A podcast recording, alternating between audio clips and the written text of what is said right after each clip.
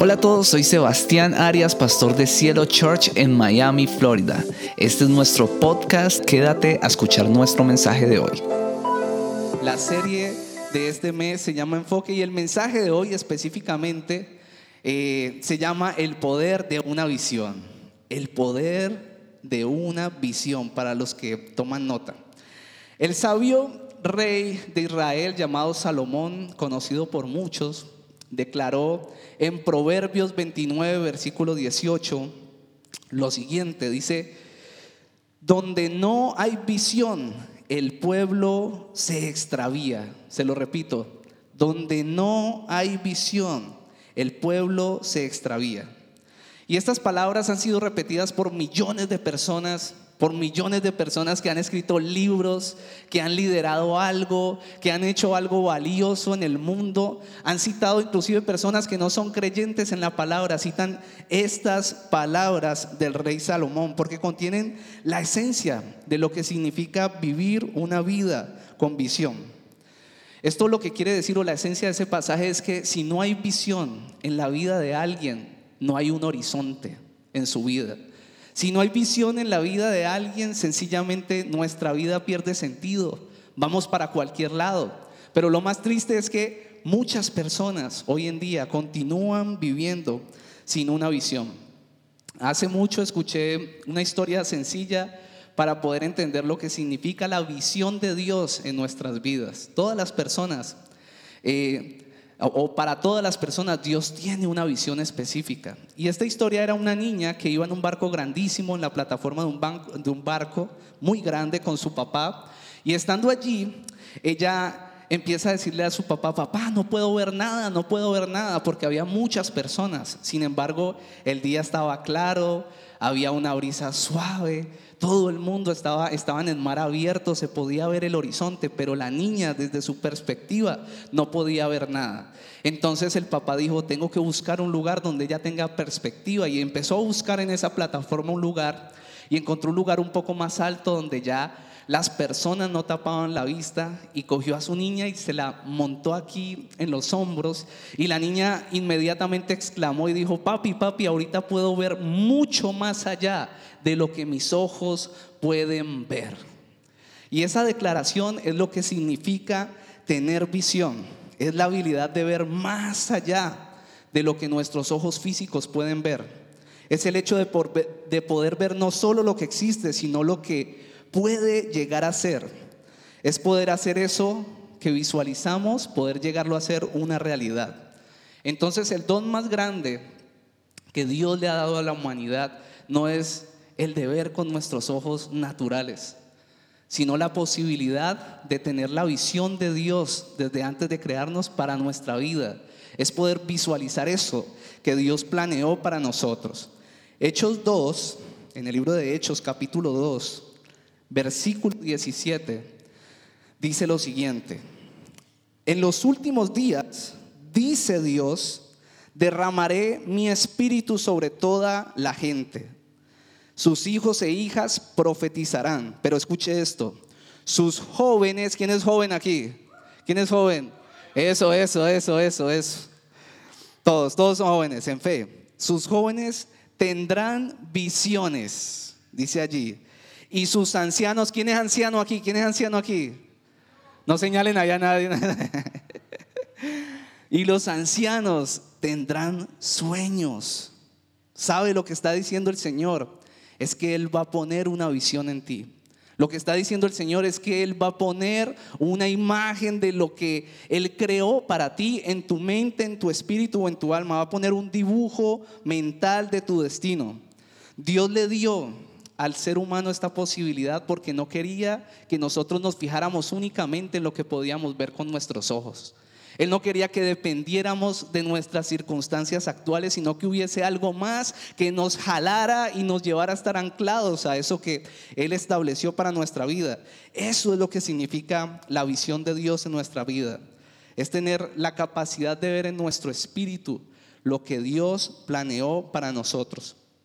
Eh, una familia tal vez fue lo que Dios planeó para ti. Una familia tan amorosa que pudiera influenciar a otras personas a seguir a Dios. O tal vez con el arte. Dios puso una visión de ser un artista y con ese arte poder influenciar a las personas que están a tu alrededor, a tu alrededor o influenciar incluso a otros artistas. O tal vez puso la visión de empezar una cadena empresarial, una corporación, empezar a hacer empresa, ser un comerciante y que las personas pudieran ver a Dios a través de esa bendición que Dios te ha dado en, en el mundo empresarial como comerciante y pudieran ver, ese es el Dios que bendice a esa persona, poder exaltar a Dios a través de esa vida empresarial. O tal vez un ministerio, un ministerio, un llamado, una vocación a pastorear, a liderar, a alabar a Dios, a liderar personas, a ayudarles en medio de su dolor. Tal vez Dios te ha llamado a eso y te ha puesto esa visión. Entonces, por eso, el día de hoy quiero compartirle tres características de una vida con visión. Tres características o tres características de la visión. Y la primera o el primer punto es, la visión saca lo mejor de ti. La visión saca lo mejor de ti. A mediados del siglo XX, en Bangkok, en Tailandia, ojalá algún día podamos ir por allá a conocer. A mediados del siglo XX, en ese lugar, el gobierno decidió desarrollar una carretera larguísima que pasaba por toda la ciudad. Resulta que en medio de esto, cuando, cuando estuve leyendo acerca de esta situación, me di cuenta que había un monasterio budista que debía ser reubicado. Ellos pudieron haber pasado por ahí la carretera, pero como habían creyentes en el budismo y allí habían como imágenes que ellos adoraban y todo eso, entonces decidieron reubicar todo el monasterio.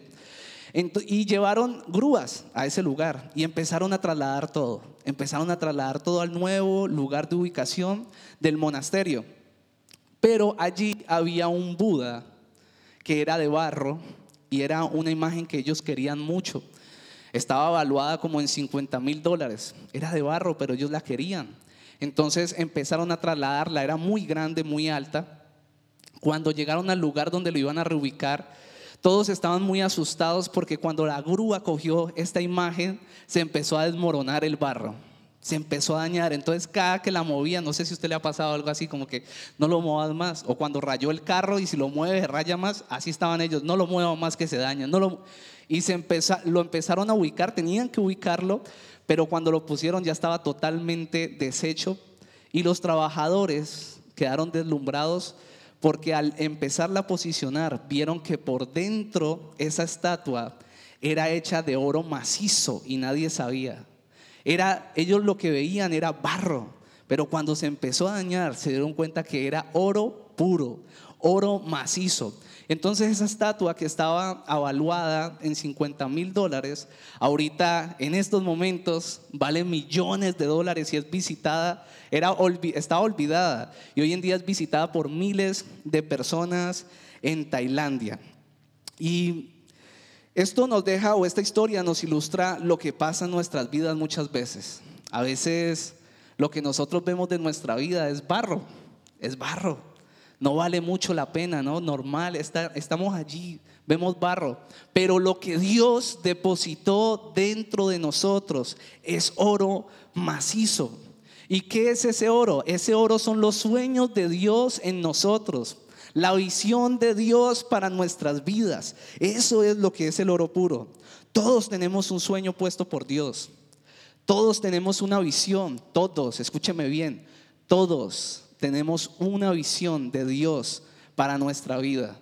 Nosotros no vinimos a este mundo por casualidad y a vivir como vemos que vive, a vivir como vemos que vive mucha gente. No, tenemos un propósito, hay una visión de Dios, hay un sueño que Dios colocó en nuestras vidas, pero muchas personas por un fracaso tal vez se olvidaron de ese sueño, lo dejaron allí, se frustraron y dijeron, dejémoslo hasta ahí, no voy más. Tal vez vino una, temporada difícil y guardaron ese sueño, guardaron esa visión, a pesar de que, de que desde chiquitos estaban, sabían que ese era como su llamado, lo que estaban llamados a hacer, lo guardaron allí. Pero ¿saben algo?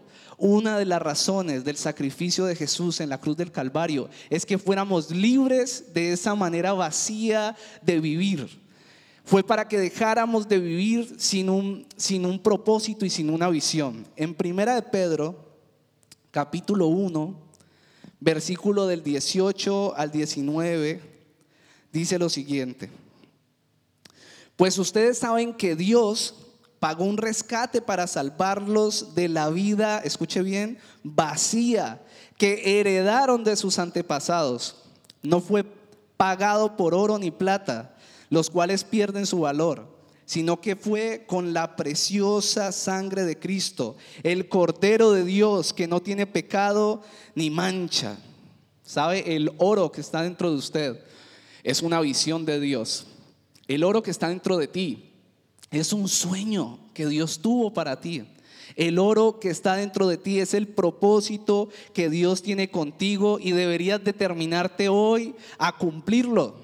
Deberías determinarte hoy a sacarlo de tu closet y ir por eso. Seguramente muchas personas estaban eh, pensando qué querían hacer o qué iban a hacer desde que eran unos niños. Aquí hay personas que seguramente saben. Yo escucho a mi esposa y a veces yo veo que ella quería ser actriz y todo eso. Y ayer nada más le estaba diciendo, mientras revisaba el mensaje y todo, yo le dije, hay cosas que tú no deberías dejar morir, que deberías de sacar adelante.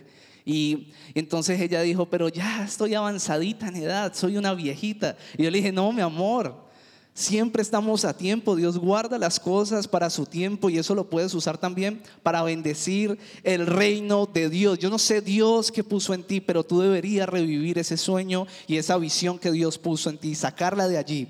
La vida del profeta Nehemías es un gran ejemplo del poder de una visión en la vida de alguien.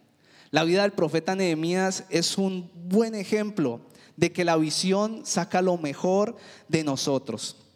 Resulta que Nehemías era un hombre que tenía una posición que cualquier persona en esa época yo creo que envidiaría. Era el copero del rey y cualquier persona desearía tener en esa época esa cercanía con el rey, tal vez el sueldo que tenía, el estilo de vida que tenía Nehemías. Sin embargo, Dios tenía algo superior para él. Dios lo había llamado, Dios le había puesto una visión Dios, eh, o sea, Dios no tenía para él únicamente ser un copero del rey, sino que cuando leemos el pasaje nos damos cuenta que estaba llamado a ser un constructor, un arquitecto, un profeta de Dios, un gobernante, un líder, un guerrero y un visionario llamado a levantar los muros de Israel cuando estaban caídos. Pero la mayor visión que Dios le dio a este hombre no fue solo eso, sino que estaba llamado a restaurar la relación quebrada entre Israel y Dios. Ese fue verdaderamente el llamado que le hizo cuando él se dio cuenta que su visión, que la visión que Dios tenía para su vida no era simplemente tener esa posición de autoridad al lado del rey, sino que había algo superior. Este hombre avanzó hacia eso. Este hombre no dudó en ir a hacer la visión que Dios tenía para él. Él no titubió, Nehemías era bueno con lo que hacía. La Biblia dice que gozaba de la gracia del rey. Sin embargo, fue, habló con el rey y dijo, yo voy a hacer eso. En ese proceso de obedecer a la visión, si ustedes leen la historia, se dan cuenta que empiezan a relucir muchas características y capacidades que, que no tenía él cuando era copero del rey. Un copero del rey sencillamente lo que hacía era probar la comida del rey para verificar que no estaba envenenada. ¿Qué clase de trabajo ese, no? O sea, daba su vida por el rey, pero allí no tenía necesidad de usar mucho sus capacidades. Cuando él avanza hacia la visión, nos damos cuenta que se convierte en un guerrero porque empiezan a amenazarlo. Nos damos cuenta de que tal vez no sabía de arquitectura, pero empezó a liderar a las personas para que reconstruyeran los muros empezó a hablarles de cómo se hacía y después terminó gobernando. Tal vez no sabía de política, pero fue gobernador. Así Dios lo puede hacer contigo. Tal vez tú dices, sí, yo quiero hacer algo, pero yo no tengo las capacidades para hacer eso. Dios va a desarrollar esas capacidades cuando tú empieces a caminar en tu visión. ¿Sabes? Yo prediqué en Colombia en grupos, en iglesias por 10 años, siendo abogado. Y yo salía a predicar y digamos que Dios lo hacía porque como abogado, todos los exámenes eran orales y no me daba, no me daba, digamos, susto ni nada de eso. Pero yo he notado cómo Dios ha ido revelando algunas capacidades que yo antes no tenía. Ahorita para liderar, ahorita que ya han llegado, a Dios ha levantado en esta iglesia líderes, un liderazgo, y Dios me ha ido capacitando para hacerlo. Pastor, ¿has tenido miedo? Claro, yo he tenido susto, yo he tenido miedo, yo he pensado cosas, yo tengo esa vocecita también que me dice, usted no va a poder, usted no lo va a alcanzar. ¿Será que sí vas a poder? Y no solo esa vocecita, eh, personas también que a veces no tienen palabras de fe y quieren trabajarte, pero sabe algo, yo ya no me muevo por esas palabras ni por esa vocecita. Yo me muevo por la visión que Dios tiene para mi vida y yo espero que usted haga lo mismo. Debemos aprender a caminar en la visión y Dios va a sacar lo mejor de nosotros. Yo quiero preguntarte, ¿cuál es esa visión que Dios te dio desde niño, desde niña? ¿Cuál es ese sueño? ¿Qué es eso que querías hacer y que dejaste ahí guardado?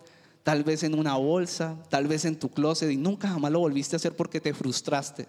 Tal vez una familia, la posibilidad de empezar una familia bendecida, una familia hermosa, porque fracasaste en el primer intento, lo guardaste allí y no lo volviste a intentar. O tal vez una empresa, no lo volviste a intentar porque te quebraste una, dos, tres veces y dijiste, ah, esto no es para mí. Pero seguramente Dios puso una visión de ser un empresario para el reino de Dios.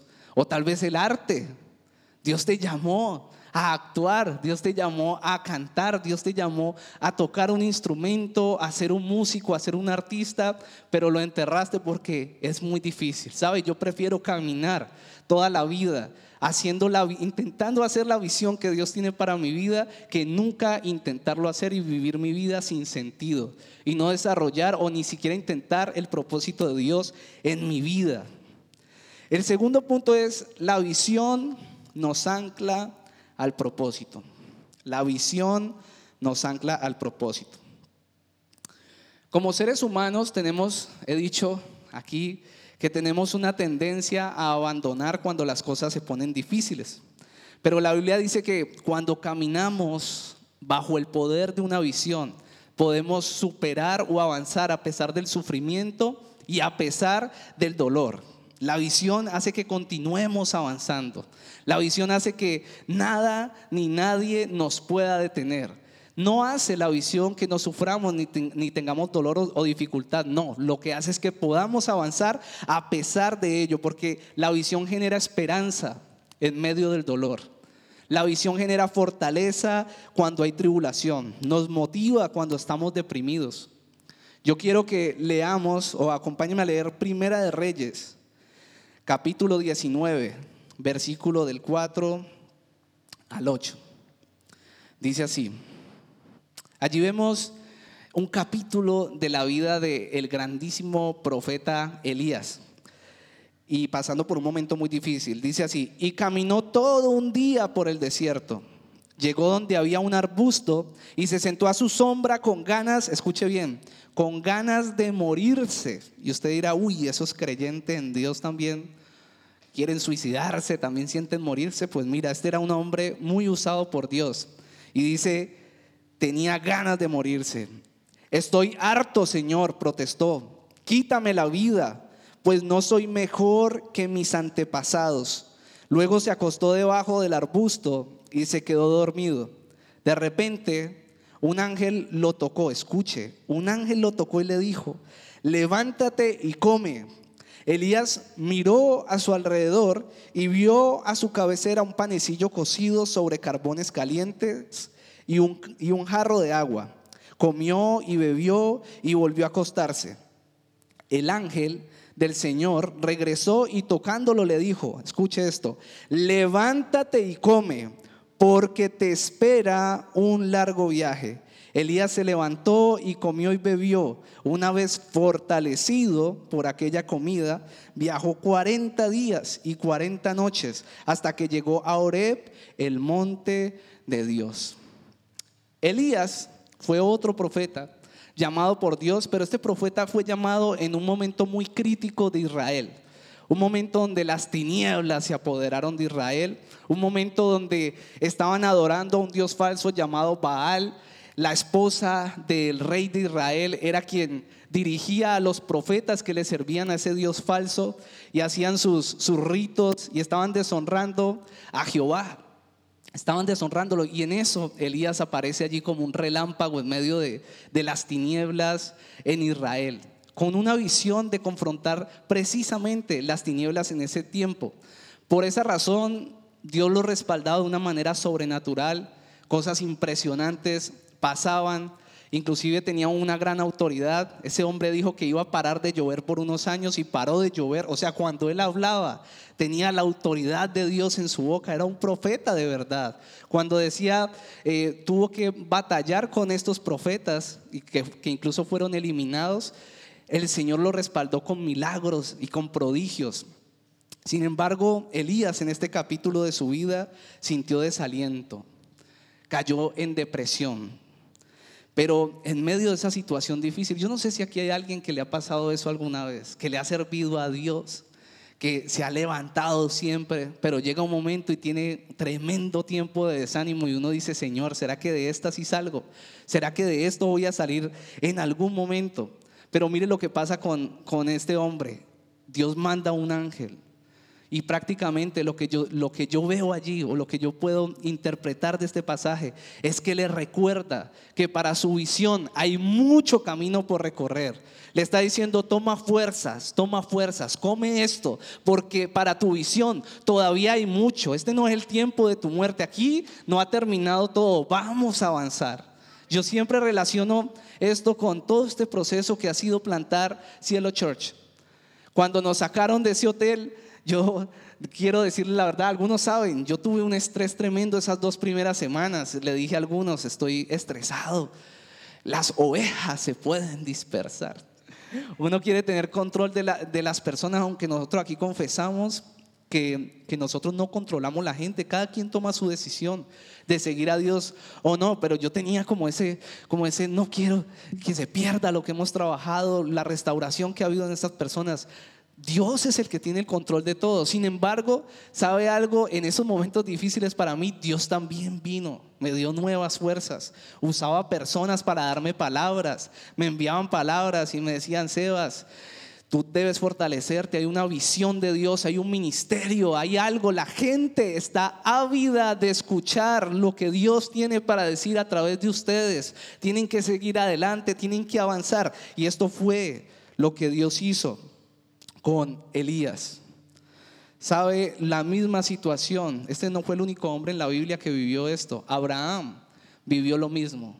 Vivió lo mismo. El Señor lo llama, le da una visión este hombre, la Biblia dice que salió a hacer la visión de Dios, lo que Dios prometió, pero dice que dejó su parentela y además de, eso dejó las tierras que lo vieron crecer. ¿Sabe? Yo estoy seguro que Abraham en algún momento dijo, extrañó. Nosotros que somos migrantes en este país, en algún momento, así sea una vez, yo creo que usted extrañó algo. En estos días vi a alguien que estaba compartiendo allí que mi perrito, que mi cosita, que mis papás, que uno extraña. Eso uno extraña y eso duele. Esto también lo, vivió Abraham, pero ¿sabe qué? La Biblia dice que a pesar de eso, Abraham estaba anclado a ese propósito, estaba con fe de la visión que Dios le había dado. En Hebreos 11, versículo 9 al 10 dice, por la fe habitó como extranjero en la tierra prometida. ¿Por la fe en qué? En esa promesa, en esa visión. Habitó como extranjero en la tierra prometida como en tierra ajena, morando en tiendas con Isaac y Jacob, coherederos de la misma promesa, porque esperaba la ciudad que tiene fundamentos. ¿Qué estaba haciendo? Esperaba la ciudad que tiene fundamentos, cuyo arquitecto y constructor es Dios. La visión de Dios tiene el poder de mantenernos anclados al propósito. Este hombre no se rindió porque tenía una visión. ¿Sabe? Yo tengo claro para dónde voy con mi familia. Yo tengo claro, yo desde que me casé, Angélica sabe. Yo creo que ella al principio a veces dice, no, mi amor, es que usted es muy picky. Usted todo lo tiene ahí como lo quiere tener planeadito. Y sí, yo soy así, porque yo tengo una visión. Yo siempre estoy visionando. Yo siempre sé qué es lo que quiero. Y cuando no estoy así, no me siento bien. Digo, aquí, aquí falta algo. Aquí falta algo. Yo no puedo caminar así porque siento que estoy perdiendo mi tiempo.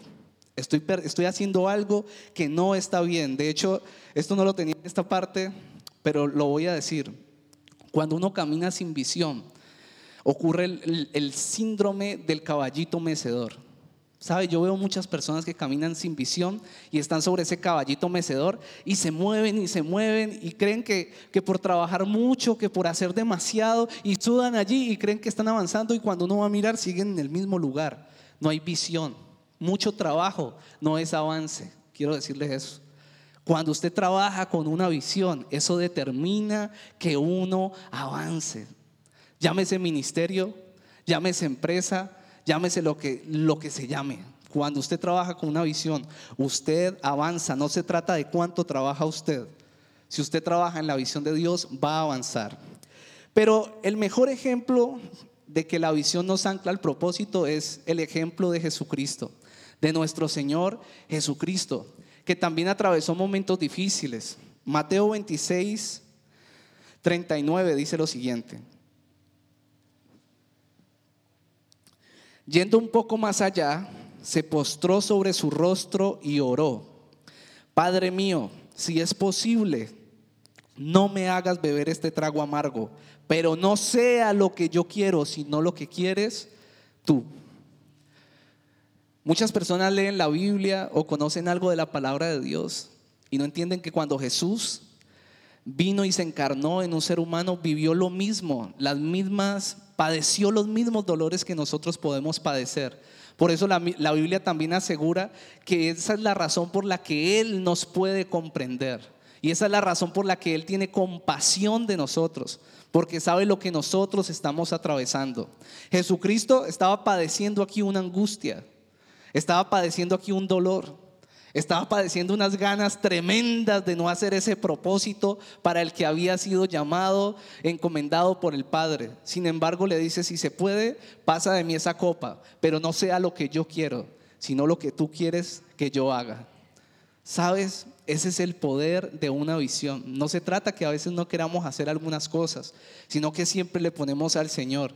No quisiera pasar por esto, pero si esa es tu voluntad con mi vida, yo estoy dispuesto o estoy dispuesta a avanzar a pesar de esa situación, a seguir adelante a pesar de que eso me cueste.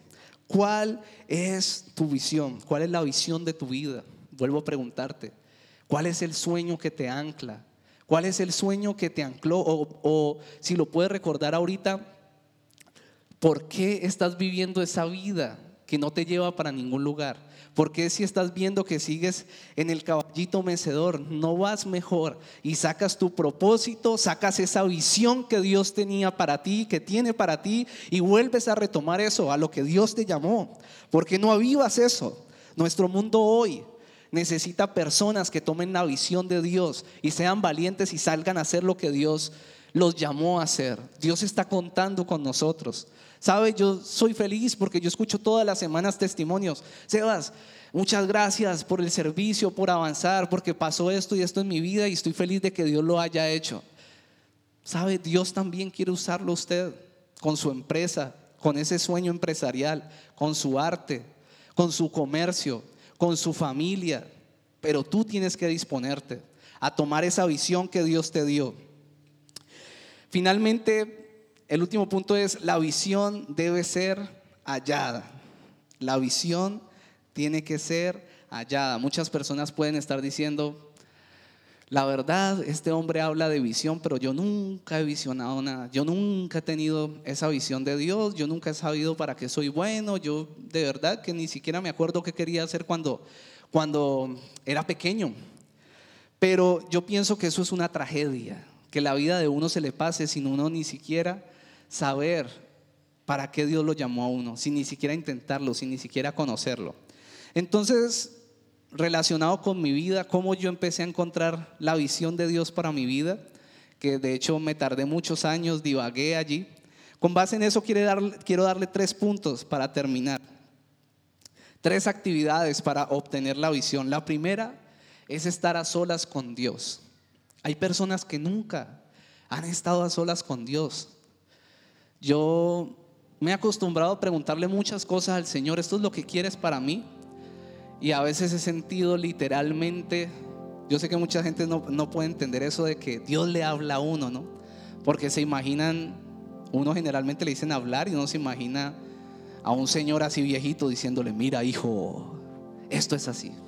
Y aunque he escuchado testimonios de personas que escuchan la voz audible de Dios, pues a mí Dios no me habla de esa manera, sino que trae una certeza a mi espíritu, como algo en mi interior. Y orando, preguntándole, Señor, por mucho tiempo, por muchos años, Dios empezó a guiarme. Dios usó desde que yo era un niño a mi mamá como una profeta sin ella saberlo. Y ella me decía, tú vas a ser un hombre que cuando hable las personas lo van a escuchar. Yo me acuerdo de eso.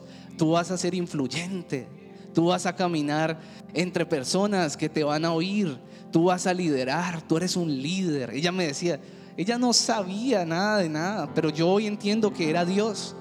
Porque tenía una visión, porque tenía que ver con mi visión. Dios tiene una visión así para ti.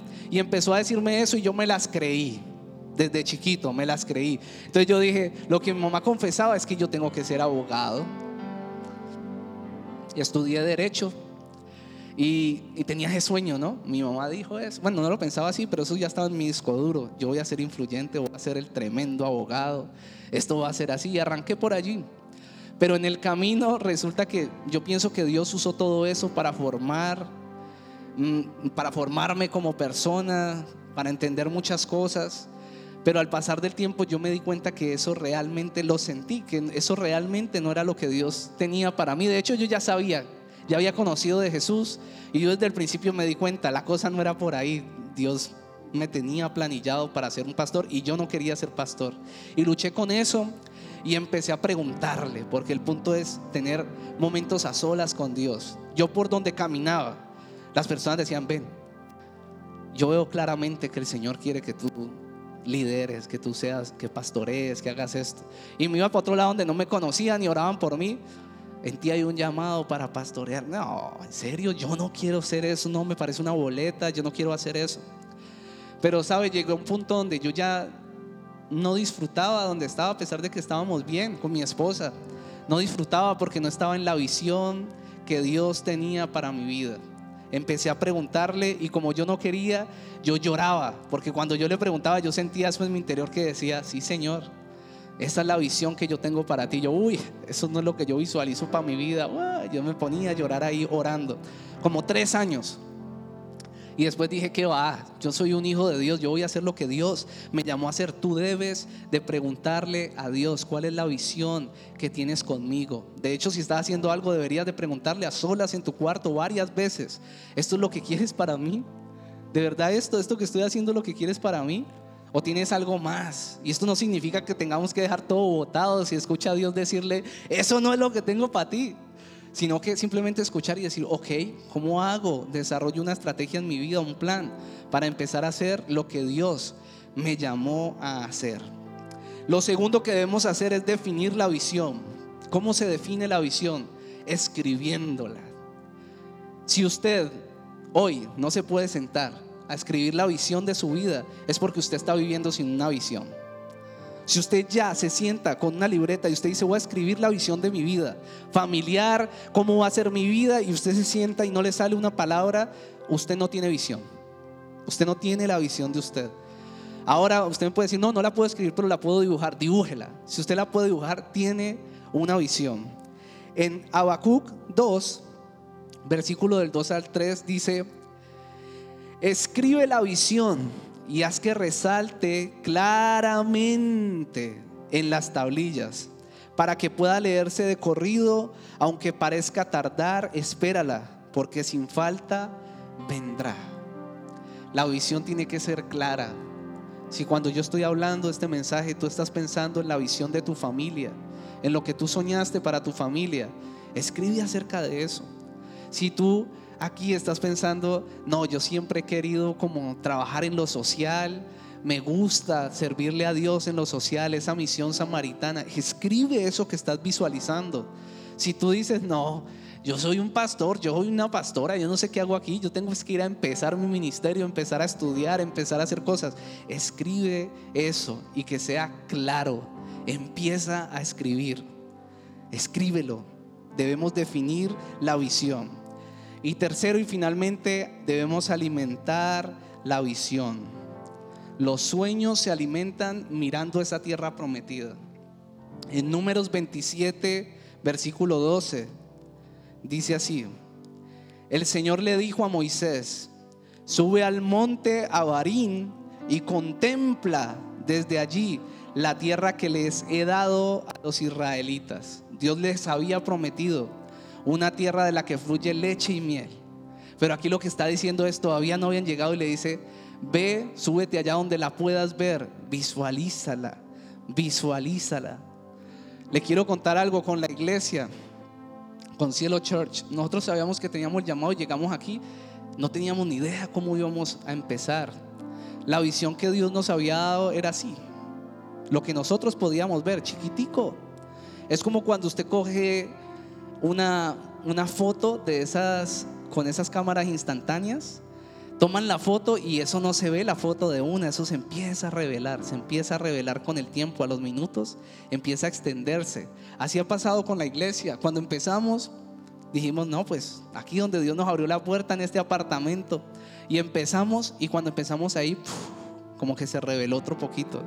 Y empezamos y seguimos andando, y cuando seguimos andando, otro poquito. Tú debes empezar a visualizar eso, estar mirando, estar mirando, esta es la pequeña visión, pero ya avancé aquí, vuelvo y miro, ¿para dónde voy? ¿Cómo, cómo se dirige esta visión?